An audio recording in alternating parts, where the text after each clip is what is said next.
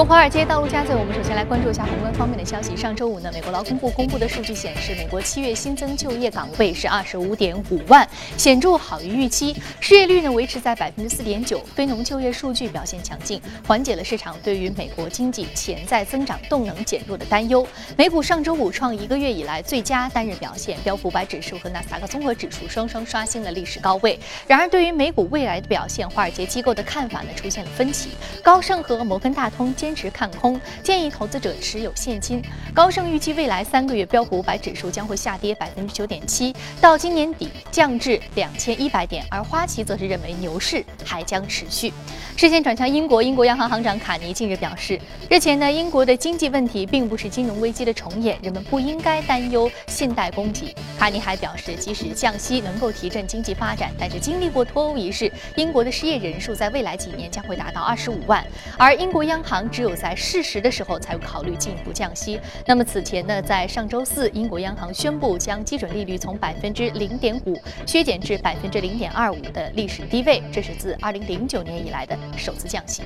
英国房地产服务提供商第一太平洋戴维斯集团最新调查结果显示，英国脱欧公投之后，由于英镑对于美元汇率下跌以及英国房地产市场的降温，伦敦卸下了全球生活和工作成本最高的城市头衔，把它让给了美美国纽约。目前呢，伦敦在这一榜单排名第三，中国香港排名第二。此外，受日元汇率走强的影响，日本东京的住宿成本增加百分之二十二，至八点五万美元，在这一榜单位居第四。根据路透社报道，在外国买家，尤其是中国买家的需求推动之下，今年上半年加拿大 A 级写字楼销售额同比暴增五点五倍，达到二十七亿美元。今年迄今为止的销售额已经超过了多年。和去年全年的水平。那么，温哥华和多伦多写字楼市场的交易尤为活跃。今年五月，安邦保险宣布以六点六亿加元收购温哥华最大的商务办公中心。报道称，虽然加拿大经济受到了低油价的拖累，但是由于英国脱欧等全球性事件的影响，加拿大相对稳定的局势和家园的疲弱，仍然增加了该国的吸引力。今年二季度，多伦多的写字楼空置率降至百分之四点九，成为了北美空置率最低的城市。俄罗斯农业部表示，俄罗斯粮食出口在去年七月至今年六月的十二个月达到了创纪录的三千三百九十万吨。俄罗斯农业部说，播种面积扩大、无机肥料增加以及技术现代化有助于提高土壤肥力和粮食的产量。俄罗斯计划到二零二零年将粮食产量增至一点二亿吨。那由于一段时间以来呢，西方国家对于俄罗斯发起多轮制裁，作为回应，俄罗斯决定禁止或限制从部分西方国家进口农产品。并大力在农业领域推行进口替代的政策。俄罗斯政府高层多次表示，俄罗斯在粮食生产领域不仅可以完全满足国内需求，而且可以成为世界粮食的生产大国。好，刚刚我们浏览完了宏观方面的消息，我们再来关注一下上周五美股三大指数的收盘表现。那么具体来看，美股三大指数呢是全线收高，道琼斯工业平均指数收盘上涨百分之一点零四，纳斯达克综合指数收盘上涨百分之一点零六，而标普百指数的涨幅是百分之零点八六。好，接下来马上关注到的是第一财经驻纽约记者葛维尔在收盘之后发回的报道。早上主持人，上周五美国公布重磅的非农就业数据，显示七月份美国非农就业新增二十五点五万人，大幅好于此前市场预期的十八万人。至此，美国就业市场已经连续八十五个月持续的走强，创下上世纪九十年代以来最长的连涨纪录。失业率维持在百分之四点九。值得注意的是呢，小时薪资增加八美分，年率的增幅达到百分之二点六，而小时薪资的。的增长呢，也有助于推动通胀率进一步接近美联储的目标。由于近期公布的经济数据都不太尽如人意，这一亮眼的数据呢，犹如一场及时雨。上半年美国 GDP 增速仅为百分之一，不过亚特兰大联储也预测说呢，在第三季度 GDP 的增速有望反弹至百分之三点七。我们看到，在这一消息公布之后呢，芝加哥商品交易所的美联储观察工具显示，交易员对于年底加息的预期呢，从百分之三十四点四跳涨到百分之四十二点七。而美银美林的经济学家也认为，七月份强劲的就业数据进一步强化了美联储在十二月份加息的可能性。主持人。感谢戈尔给我们带来有关于宏观方面一些观点的分享。那刚刚我们说到，我们首先来说一说美国超出预期的非农就业数据对于美联储加息预期升温所产生的一个正面积极的助推因素。另外呢，我们还将说一说啊，中国资本不断向海外走出去，比如说我们有看到一些大型的这个机构投资者在海外布局酒店行业的收购，我们将重点说一说这两方面的话题。马上进入到今天的主要节目。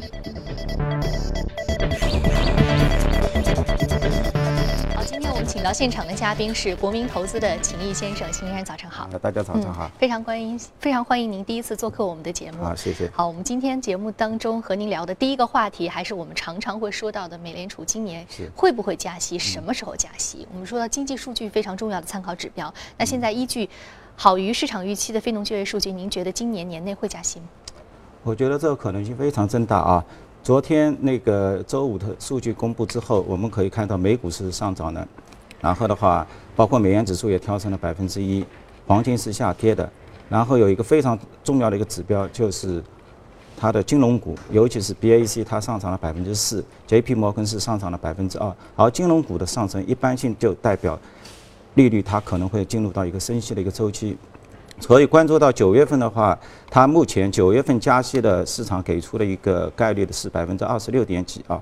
到十二月份的话大概是百分之四十六。刚刚那个节目也说了，所以呢，我感觉现在交易员的话，尤其是债券交易员，可能可以进入到一个新的一个交易策略，比如说是预期两年跟五年的它的一个交易的一个曲线的一个变陡，是吧？这样的话。我们自己也考虑一下，可以做一些叠式的一个交易，比如说两年、五年，还有三十年，利用这个就是收益的一个变陡，然后我们来进行一些获利。那么我关注到像美元的话，现在是大概两年跟五年期的话，应该是在四十二个基点；日元的话，应该是在一点九、一点九的基点。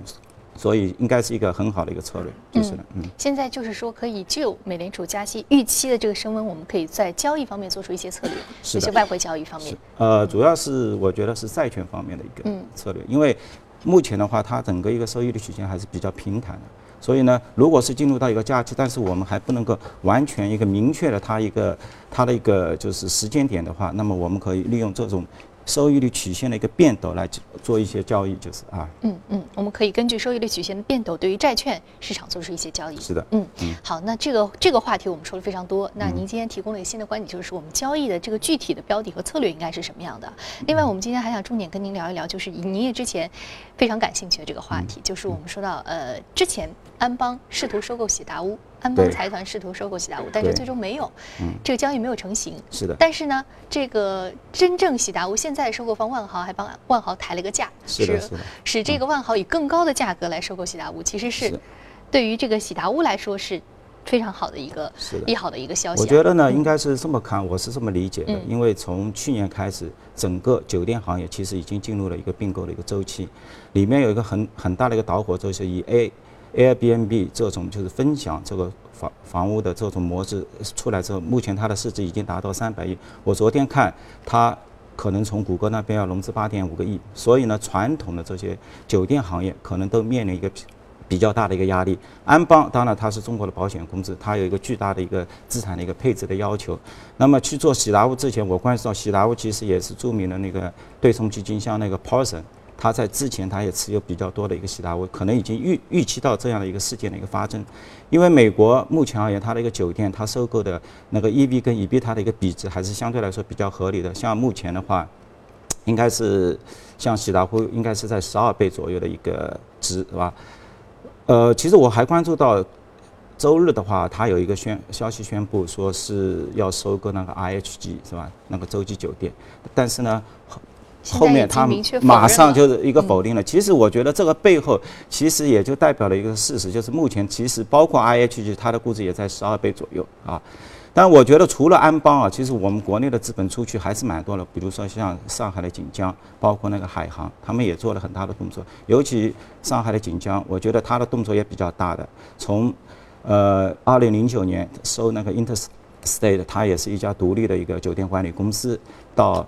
百亿人民币收购的那个法国的一个卢浮宫，到入股了那个雅高的那个酒店集团，啊，当然是集团收购的，那么接近百分之二十。而那个雅高的话，又是收购了那个菲尔蒙特的一个著名的一个酒店。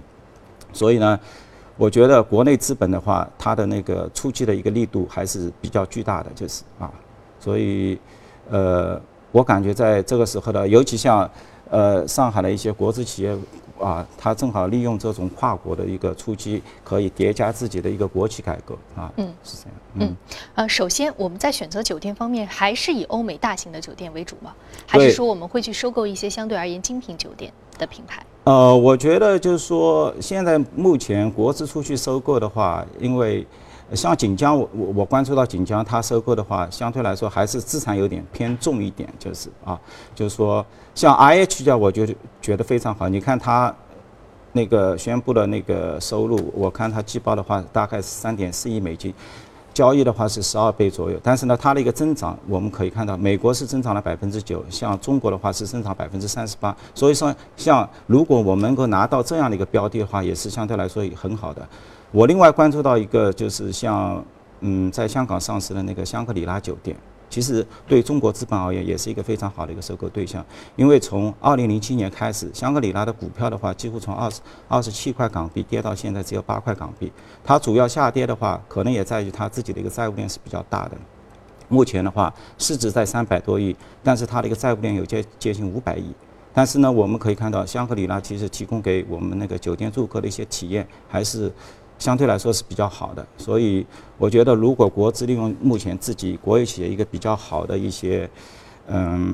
一些债务或者一些融资的一些手段去并购这这个类型的企业的话，应该是对自己自身的一个资产报表啊各方面还是有很大的一个帮助的。嗯，我们知道。在这些呃大型的财团去竞购这些酒店的时候，我们知道酒店业它有它的特殊性，就是分酒店物业管理和酒店本身的这个物业的持有。呃，大型的开发商新建楼宇。然后会请，比如说像万豪、像希尔顿，是甚至喜达屋这样的大型的酒店管理机构来进行管理。嗯，呃，那么您刚刚提到一个重资产，那我们知道酒店管理其实它属于是个轻资产。轻资产，对。那么为什么现在大家大家所以大家看好的是整体的一个打包，就是包括这个重资重资产和轻资产的一个结合。呃，那为什么不分开去竞购呢？或者说如果分开去竞购，比如说就竞购轻资产，是不是它的在这个回报率方面、市盈率方面会更好？那么同时它的这个资金的这个杠杆。率也不用这么高，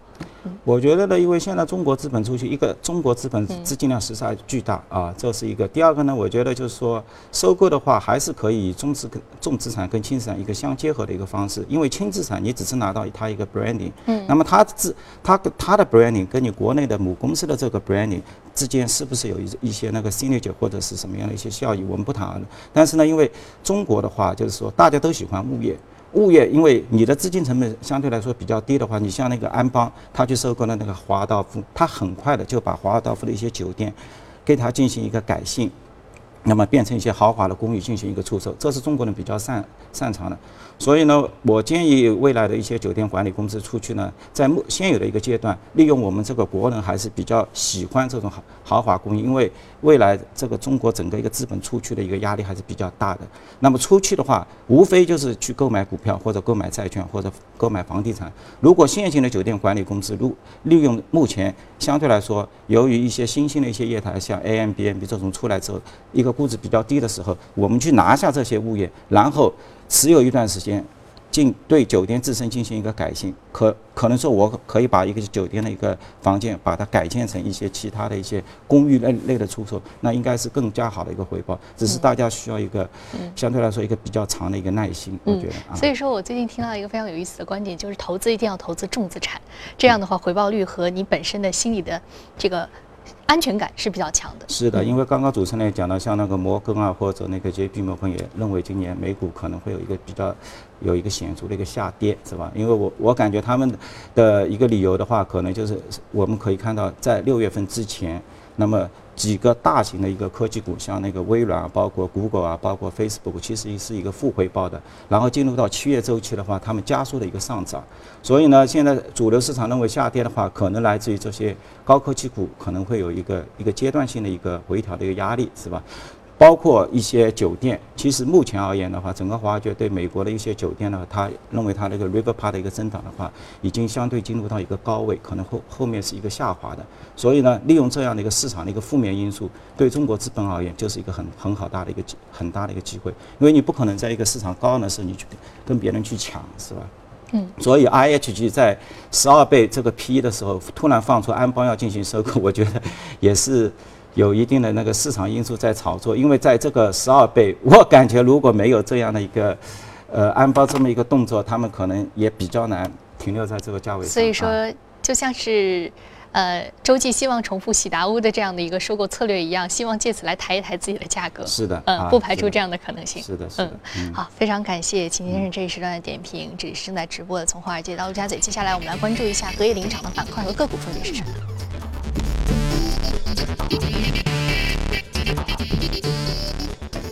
我们看到板块方面，企业集团、金融科技、工业品和服务业板块是领涨的。我们再来看到的个股方面，个股方面呢，来自于食品安全保护服务、机械多样化，还有重建筑业啊、重建筑业啊、生物技、生物科技板块的相关个股的这个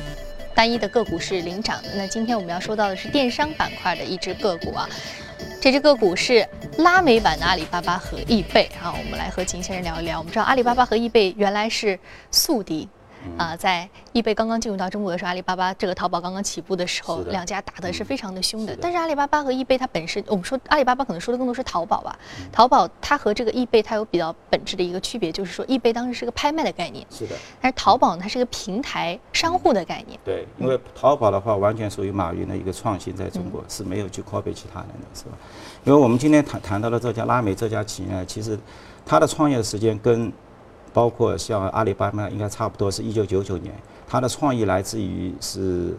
斯坦福大学的一个一份商业计划书。当年他就拿了八八百万美金的一个种子轮，然后第二年的话是高盛领投的一个资金拿了四千八百万。二零零七年呢，它是 IPO 上市了。到了二零一四年呢，他做了一轮三点三亿的一个 CB 融资。所以我们看到了现在七十六亿美金的一个市值，大概就是花掉了这么三三个亿左右的一个融资所换取的。所以对投资人而言，这个回报是巨大的。我看了一下，大概二零零八年至今的话，它的涨幅有接近二十倍左右啊。所以，呃，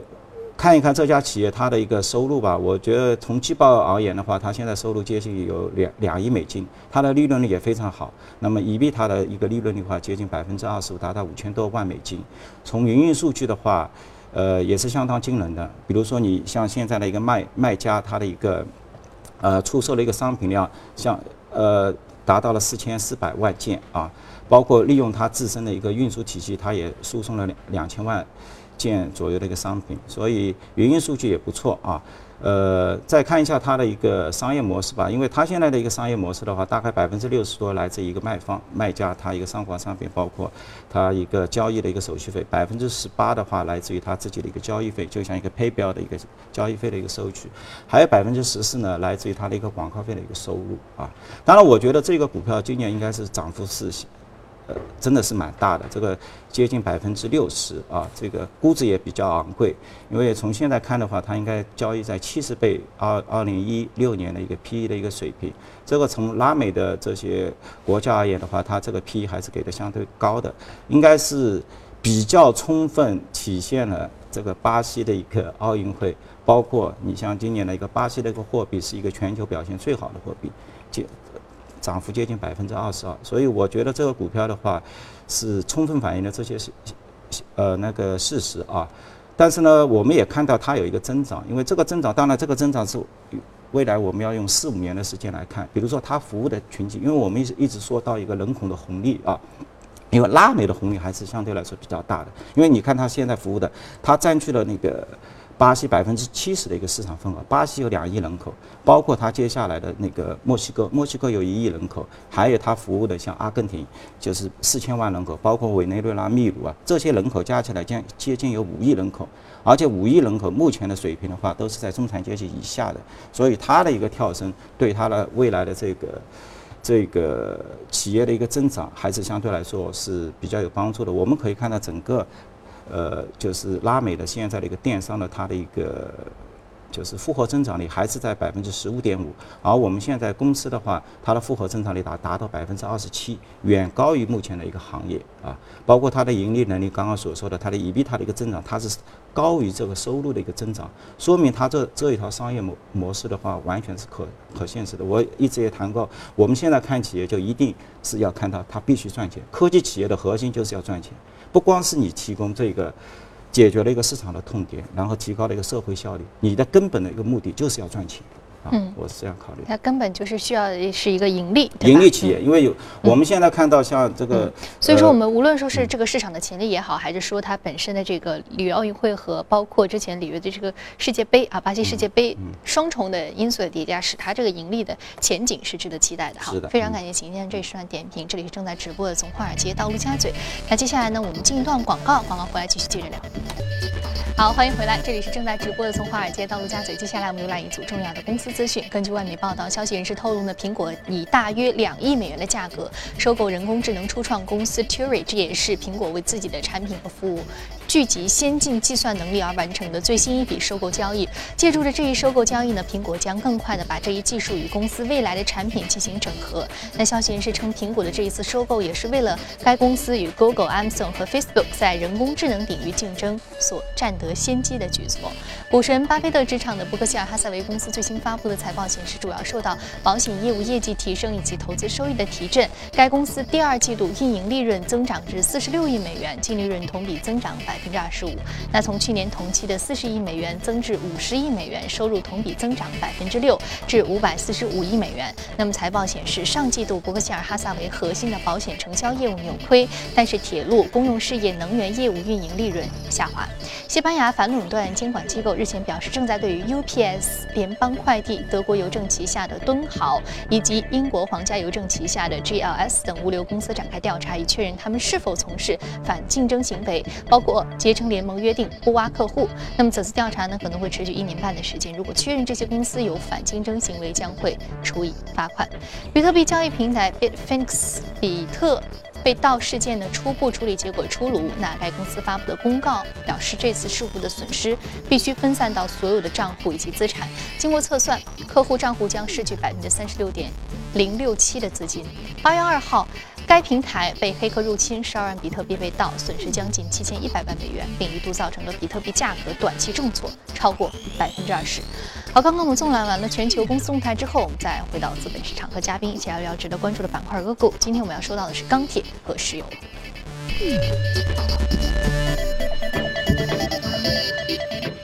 我们首先要说到的是，好，我们现在这个热股榜看到有这么一个板块是比较值得关注的，百事美食贵宝公司和默克都是制药板块的，那分别的是一个下挫幅度超过百分之十，一个是。另外一个呢是这个上涨幅度是百分之十点四一啊。我们先简单的聊一聊制药板块。呃，今天我们看到两只个股都是制药板块，但是我们看到重大药物的数据不及预期，因此它出现了一个承压下挫。我们知道制药板块它虽然是抗周期的，但是呢它非常受到本身单一业务或单一项目、单一研发的影响。是的，嗯，对，因为我们看到那个施贵宝的话。施贵宝昨天股价是呃市值是呃损失了接近两百亿美金，但是呢，它的竞争对手默克它是增加了一百六十亿美元。那么源于施贵宝自己一个 first line 的一个肺癌的一个数据不及预期。那么我们所看到那个施贵宝在二零一二年到二零一七年整个五年时间，其实它的收入是没有增长的，大概我看了一下都是平均在一百七十亿美元左右，但是它的市值是增加了一倍，接近。到，呃，周五的话是有一千多亿美元，所以呢，市场是对它，它下了一个重注，就是把自己的未来的一个希望压注在就是免疫的一个肿瘤治疗上面去。目前我们知道全球有四家做的是相对来说比较好的，一个就是施贵宝，一个是呃刚刚谈到的那个默克制药，还有一个是罗氏，包括那个阿斯利康这四家公司。有趣的是，我看到阿斯利康昨天它的股价。一开盘，因为受到那个斯贵宝下跌的影响，它也上涨了百分之六点八。但但是呢，它随后也是下跌了，下跌几乎到把盘中的这个涨幅都抹去了。所以投资呢还是有点担心，就是包括像阿斯利康，它后面的一个数据是怎么样的，是吧？刚刚也谈到，就是说像斯贵宝，既然因为斯贝斯贵宝的话，它的估值呢估值很高，我看了一下，它过去五年几乎。它的一个 P/E 水平的话，在三十五倍左右，是远高于行业的话二十五倍，所以这么高的一个